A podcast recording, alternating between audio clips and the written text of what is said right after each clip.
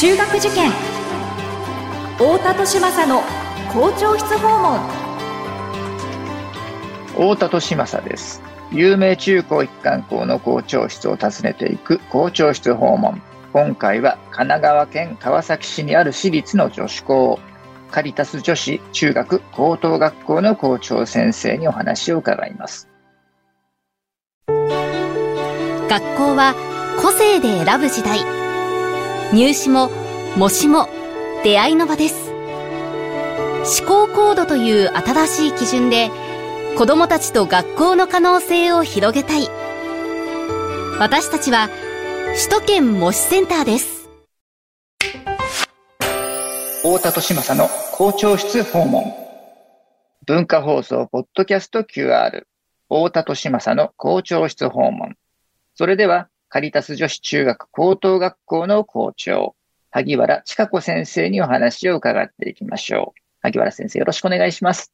よろしくお願いいたします今回はですね、カリタス、え女子中高さんのお話を伺っていこうと思うんですけれども、えー、まずは学校がどんな場所にあるのか、立地について教えていただけますでしょうか。はい。本校は神奈川県川崎市にあり、小田急線と南武線の登戸駅、もしくは南武線中之島駅下車となっています。うん登戸駅の近くには、あの、藤子不二雄ミュージアムがあるということで、あの、登戸駅にはどこでもドアがあったり、駅名のあの看板のところにドラえもんの鈴がついていたり、ととても通学も楽しめます。そして、登戸の、あの、登戸は東京の西側、多摩川を越えたすぐのところにありますので、新宿からも、まあ、17分と近くて、生徒の4割ほどは都内から通ってきています。なるほど。あの、周りの環境などはどんな感じですか？そうですね。歩いて、まあ5分ちょっとのところに多摩川が流れていますので、うん、そこで、はい、あの、理科の、えー、授業で川の生物を調べたり、うん、植生を調べることができます。はい、あと、ね、この周りは、まあ住宅地ですね。住宅地が広がっています。はい、ありがとうございます。えー、そういった立地にあるカリタスさんなんですけれども、最近の学校の中のご様子はいかがでしょうか？えー、生徒たちは本当に明るく伸びやかです。で、カリタス生はですね、生徒主体の学校だっていうことを生徒自身がよくわかっています。で、私は校長室の扉をいつも開けているんですけれども、開いてるときは、いつでもどうぞの印ですよと生徒たちに伝えています。で、当初は中学生が遊びに来てくれるかな、くらいに思っていたんですけれども、開けてみますと、高校生がいろいろな提案を持ってきてくれるんです。例えばですね、えー、5年前、校長室の扉を開けるようになって、すぐやってきたのが高校生3人組がやってきて、学校で夜遅くまで残って勉強できるようにしたいって言うんです。なるほど。はい。それで、じゃあ、ということで、教員たちとも相談して、うん、夜の実習室を作りまして、夜7時まで残って勉強できるようになりました。うん、なるほど。それから、はい。うん、あと2年前には、高校1年生が1人で校長室やってきまして、はい、カリタス手帳という手帳があるんですけれども、その手帳を変えてくれって言うんです。使いにくくて困るから。はい。で、どこが使いにくいの？って聞きましたら、まあ、あれだ、あれやこれやとこう言うので、はい、あの、なるほど。じゃあ、それはあなたの考え、みんなの考えって聞きましたら、うん、私の考えですっていうので、うん。はい、まあ、みんなの考えも聞いてみたらって言って返したんですね、一、回。そしたらその人は、Google ホームズでアンケートを作って、どこが使いにくいか、そしてどんな手帳になったら理想の手帳かっていうのをアンケートを作ってやってもらって、で、またそれをまとめて1枚ペーパーにして、はい。持ってきてくれたんです。はあ。それで、なるほど、これは確かに使いにくいわね、ということで、うん。えー、では手帳を変えていきましょうっていうことになり、一人ではちょっと足りないので仲間を集め、そして学習進路指導部の先生や、あと手帳業者の方とも何度も打ち合わせをして、1年かけて新しいカリタス手帳に作り上げました。で、その手帳を今年の23年度の4月から使うようになった。はあ。結構生徒たちに聞いてみると、とても使いやすくなったって言っていて、うん、でもまだやっぱりまだ直したいところがあるというので、今度は新しく下級生たちをメンバーに入れて、はい、今はさらなる手帳をっていうことで20年度のええ向けて動いています。はあ、じゃあこのね、手帳をより使いやすくしていくっていうのは今、生徒たちのあの一つの受け継がれていく伝統みたいに、ね、この数年は、えー、なってるという感じでしょうかね。はい。こういう取り組みがもうとにかくいっぱい学校の中にあって、うん、まあちょっとそれだけ話してたらあれなんですけど、まあ、ええ、ある講演会に行ったらとっても良かったので、これをぜひ仮達成に聞かせたいから、うん、その学校に呼んでくれって言ったりとか、ええ、であの講演料まで相談してきたっていうんです。ね。講演会を実現させたりとか、うん、あと、慶応大学のあの総合型選抜入試にチャレンジして、はい、そこには何の資料を作ったんだそうです。はい。その準備が大変だったんだけれども、見事まあ合格したので、うん、その準備のどんな風に準備してきたか、うん、自分のノウハウを後輩たちに伝えたいって言ってきた子もいええ。実際、その大学に入学した後に、うん、あの、放課後講習に出前授業の形で生徒が来てくれたりとか。えー、ああ、そうですか。なんかそういうことがたくさんあるっていうのが学校の様子です。で、えー、話をすると、はい。まあ、カリスは積極的な生徒が多いんだなって思われるかもしれないんですけれども、はい。入学してきたその中1の生徒たちを見ますと、うん、確かにやる気はあるんですけれども、うん、なんか学校とかですとちょっと躊躇しちゃう。ちょっと引っ込み思案の恥ずかしがり屋さんが多い気がします。うん、けれど、先輩たちが全校集会で、まあ、例えば自分たちは手帳が使いにくいからこうやって変えてきたんだよなんていう話をプレゼンしますので、うん、それを聞いていた後輩たちは、あ、こういうふうに動いていけばいいんだなっていうことが分かって、だんだん学年が上がるに従って、こう自分の意見を出し、動いていく。そんなようなバトンのリレーみたいのが行われていく。はいうんえーえー、なるほど。だから先輩たちの、えー、姿を見て、最初はちょっとね、シャイで引っ込み思案なところもある、えー、小学校上がりたての中学生たちが、えー、だんだん感化されていくっていうね。えー、そんなね、文化があるのかもしれませんし、そうやってあの校長先生に直接いろんなね、提言を持ってくる生徒が、えー、いらっしゃるということは、まあ、学校の中にその提案しやすい空気だったりとか、えー、あるいはその自分が動けば変わるんだっていうようなね、そういう意識がみなぎっている学校なのかなってね、今お話を聞いていて思いました。学校は自分たちが考え、日々良くなっていくってことを、まあ、実感しているっていう、うん、そういう生徒たちなんですね。はいうん、ですね。なるほど、わかり。えー、そういった、まあ、生徒さんたちが主体的に自分で学校を作っていくんだ、より良くしていくんだという、うん、えー、そういう雰囲気のある学校かと思いますけれども、えー、もともとこの学校がですね、どういった方々のどういった問題意識によって作られてきたのか、えそういった歴史の部分についても伺っていってよろしいでしょうか。はい。本校はカナダのケベックカリタス修道女会によって創設されました。うん、はい。あの第二次世界大戦で、まあ、原爆が落とされた国の力になりたいと言って、71年前に3人のシスターが貨物船に乗ってやってきて、そして作った学校です。で、日本に来るときは、もう二度と祖国に戻ることはできないと覚悟して海を渡ってきたそうです。はい。で、私はあのカリタスの卒業でして、最初の3人のシスターから直接教え受けています。あ、そうですか。それは貴重ですね。はいで、一人は中高生の時の校長先生で、はい。で、もう一人は中高時代に、もう今はなくなってしまったんですけど、当時寮があったんですね、修道院の中に。なるほど。で、はい。していた時の寮長様。そはい。して、もう一人は英ええ語の先生でした。ああ、そうですか。その、最初にいらっしゃったその3人の先生たちが、えー、萩原先生が、えー在校されていた時の、それぞれ校長先生であったり、英語の先生であったり、あるいはそのシスターたちが暮らす寮の、えー寮長の、をやられてたりとしていたわけですね。あ、そうなんですね。へえ。もう今までのカナダでの暮らし、こう、姉妹たちや家族、そういった人たちとももう離れてもう会えないって考えてでも、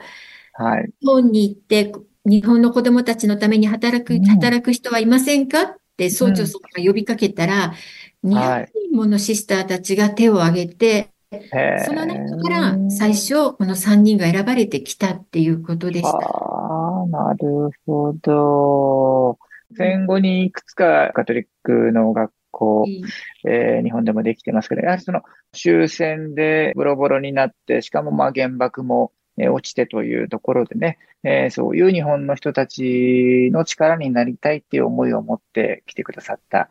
修道場、えー修道士の方々、えー神父さんであったりとか、えーそういった方々が作った学校っていうのはね、あのーいくつかあるんですよね。そのうちの、ねえーカリタスさんも、えーそのうちの一つであったということですね。はい。ですから、他者のことを、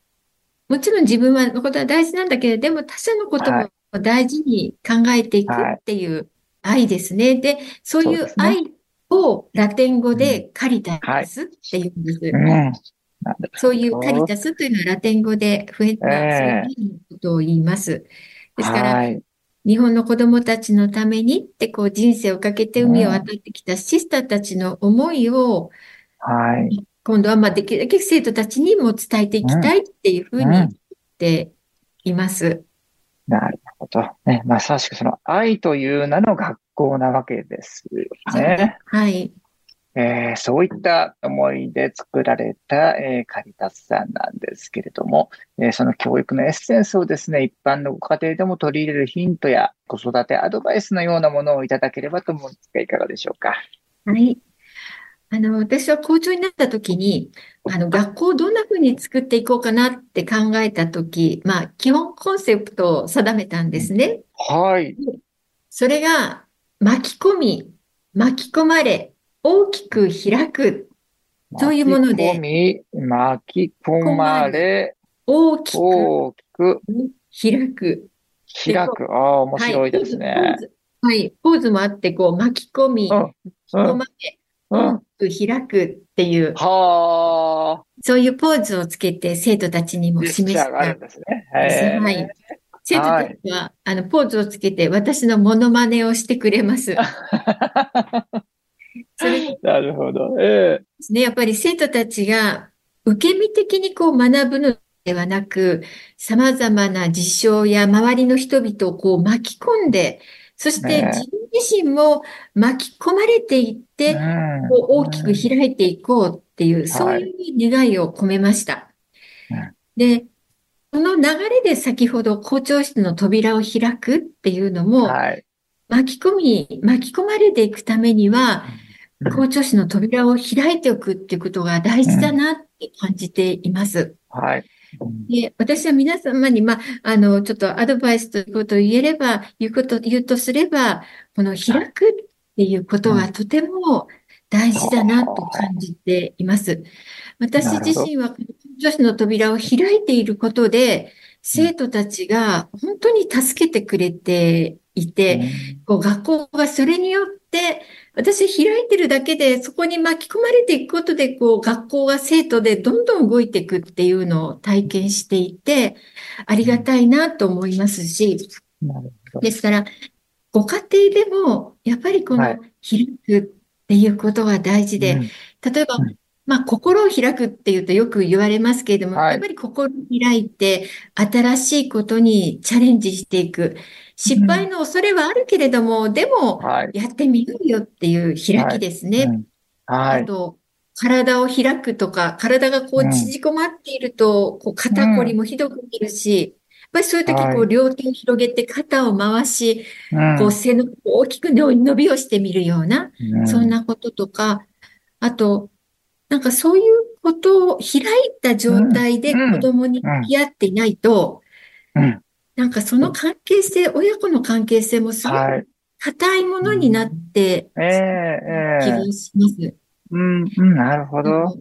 私、あの、自分の子供が小さかった時に、いろんな周りの大人の方がこう構ってくれて遊んでくれる時がありますね。そういう時にはもうできるだけ私は一歩も二歩も引いてしまうようにしていました。こう、うん、子供の状態開いてるっていう状態ですね。うん、でいろんな人がこう手かけてくれるのを、その感覚って、まあもう子育てが終わって振り返ると、大事だなって思います。お母さんの中には、なんかうちの子だからって言って、こうもう離れなくて、そうですね。でももっともう他の人に任せてしまうような開きがあるといいなと思いますし。あなるほど。具体的に家庭を開くっていうことも大事で、なんかうちの子もよその子も一緒にご飯食べてきなさいみたいな、昔よく言ったような、えー、そうですよね。えー、開きっていうのがすごく、うん、大事だろうなっていうふうに思います。なるほど。えだからその、まあ、特にこのまあ保護者、えー、親御さんの立場から、えー、するならば、そのまあ子育てをしている中で、その子育ての環境、えー、あるいは、えー、家庭環境というものを、まあ、閉ざさないで、自分のなんか枠組みの中でこうやって考えちゃうんじゃなくって、ある意味、えー、想定外が巻き込んでくることも、そういう未規定性にも開かれているという意味での、えー、開いているスタンスに、えー、親御さんが、えー、なっていることが大切であると。ね、なかなかその心を開くっていうのもね、言葉で言うのは言えるんですけども、ね、実際そういう状態になるっていうのはなかなか難しいところというか、どうしていいのかわからないっていうね、えー、ところがあるのかもしれないんですけど、そのね、開くんだ、ね、えー、オープンマインドでいるんだというふうなことを、えー、親御さん自身が心がけていく。まあ、大切ですよというアドバイスかなというふうに思います。あと、あの、2017年の6月10日から、あの、はい Facebook で学校の様子を発信していくようにしまして、で、はい、うちのあの生徒たちってとっても伸びやかだし、教員たちはとてもきめ細やかでいいなと思うんですけど、なかなかそれが外に知られてないのはもったいないなと思って、うん、それで実は始めたんです。それで、えー、その時は、始めた時は副校長だったんですけれども、うん、校長になってもずっと今、学校の様子を発信していて、先生ご自身が今でも校長先生ご自身が SNS で学校の様子を発信されてると。そうです。ああ、はい、なるほど。ほぼ、まあ毎日を目標にほぼ毎日発信を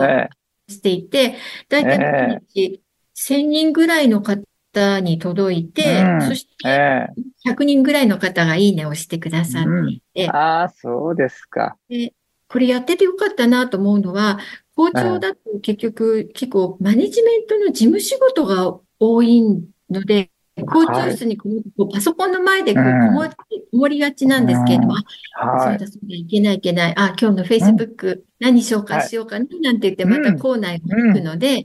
そうするとまたそこで生徒にインタビューしたり、なんか授業をちょっと覗かせ、覗いて、あの、あ、これどうなの？なんて言って話をたり、はい、そんなやりとりができるので、うん、とてもいいなって思っています。で最初は結構、そういう受験生の方に見ていただけたらいいなって始めたんですけれども、うん。はい、でも結構在校生の保護者の方が見てくれる。やっぱり在校生の保護者の方が学校のことを理解してくださるって、一番大事なことだなと思って、そうですよね。あの、今は結構在校生の保護者の方にも伝えたいなっていう思いで書いています。で、結構これが校長室から発信してるっていうことで、もう本当に私が日々考えてることがそのまま、あの、フェイスに出てるようなものですので、ちょっとお恥ずかしい。えー、そうですよね。いえいえ。そういう、なるほど、はい、いろんな関わり、学校での動きっていうのを伝えていきたいなって思っています。うん、なるほど。ね、校長室の、えー、扉を開いているだけではなくて、その校長先生が校長先生の目から見えた学校の様子というものも、えー、外に常に、え発信して開かれていると。でね、それが、あの先生がおっしゃっている、開かれている状態。うん、えー、そしてね、なんかそんな心構えみたいなものっていうのも、多感な時期のお子さんを育ててらっしゃる保護者の方々もね、えー、自分の価値観とか、えー、常識に、とらわれるんではなくって、ね、もっと開かれて、お子さんに対して開かれる、校長室の扉を開けているように、いつでも何でも言ってくださいね、ね、えー、いうふうなことも必要でしょうし、あるいは、えー、親の考えてること、見たこと、えー、感じたことなんかっていうのも、子供に対してね、どんどん発信していくっていう、そういう姿勢も必要なのかなということね、えー、校長先生のこの校長室の営みの中から、えー、学ばせていただいた気がします。ありがとうございます。はい。校長室訪問。今回はカリタス女子中学高等学校の校長、萩原千佳子先生にお話を伺いました。萩原先生、ありがとうございました。ありがとうございました。